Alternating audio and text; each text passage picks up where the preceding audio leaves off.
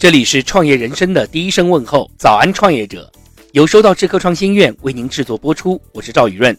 本节目由企业省成本、个人多赚钱的收到智客交易平台特别呈现，来收到做智客微创业者的第一站，欢迎加入全国智客大社群，认识更多创业者，分享资源，共享人脉，请微信关注收到智客创新院的公众号即可加入。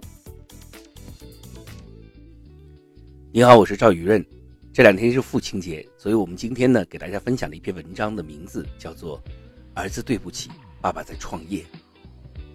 前些天，老师问同学们：“你们爸爸妈妈都是做什么的？”儿子回答说：“我的爸爸的工作就是看手机。我问他什么问题，他眼睛都不抬，就会嗯嗯的敷衍我。”后来这事情传到我的耳朵里面来，我当时眼泪就掉下来了。有时候我会充满着危机感。儿子会不会因为缺少父爱而性格不健全？会不会因为我的冷落而早早叛逆？会不会他在学校里面受了欺负没跟我说？会不会他有什么心里话已经不想跟我说了？现实是以我目前的状态，脑子里根本容不下其他东西。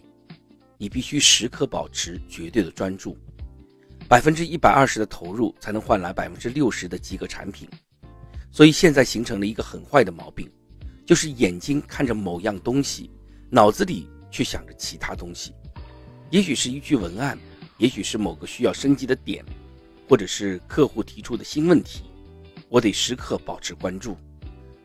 大脑就像一个全程运转的系统，才能保证每个环节衔接到位不出错。有时候儿子问问题的时候，根本没听清楚他说的是什么，有可能还因为思路被打断。而懊恼，在儿子的感受中，爸爸没有像以前那么爱他了。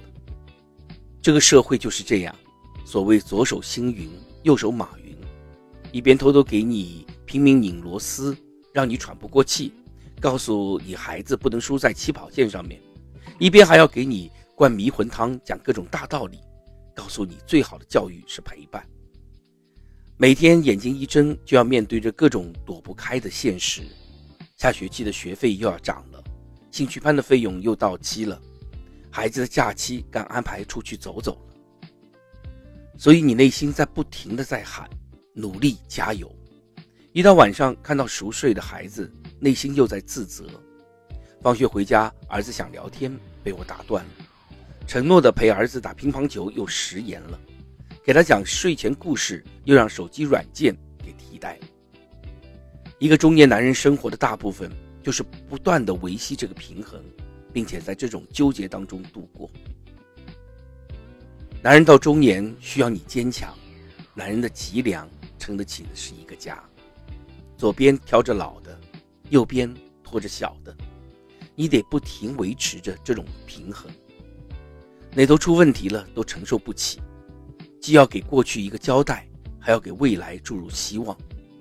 男人到中年，实际很脆弱，但中年男人的词典里绝不允许有脆弱两字。一句话或者一张照片，都能触动内心最柔软的神经。记得去年看过一张图传遍朋友圈，一个中年男子在西安火车站的大雪里，边吃馒头边痛哭的照片，真的想象不到他背后发生了什么。经常听说一些货车超重出车祸的新闻。就会有人骂司机带缺德，可是我们哪里知道他们背后承受着什么？就像以前珠海刮台风，一个中年男子用身体顶住货车不被吹倒而送命。当网络上各种嘲笑和不解比台风还要猛烈袭来的时候，有多少人能够理解他以命相搏的是他唯一的生命来源？男人一旦有了家，基本就没了自己。记得有一年我得重病，严重到半夜经常窒息的状态。那个阶段我都不敢睡觉，老担心自己睡着就醒不过来。那我的孩子、老婆怎么办？他们的后半生会不会过得很凄惨？这种感觉真让人很沮丧、很无助。我想没有哪个爸爸不爱自己的孩子，但是理想很丰满，现实很骨感。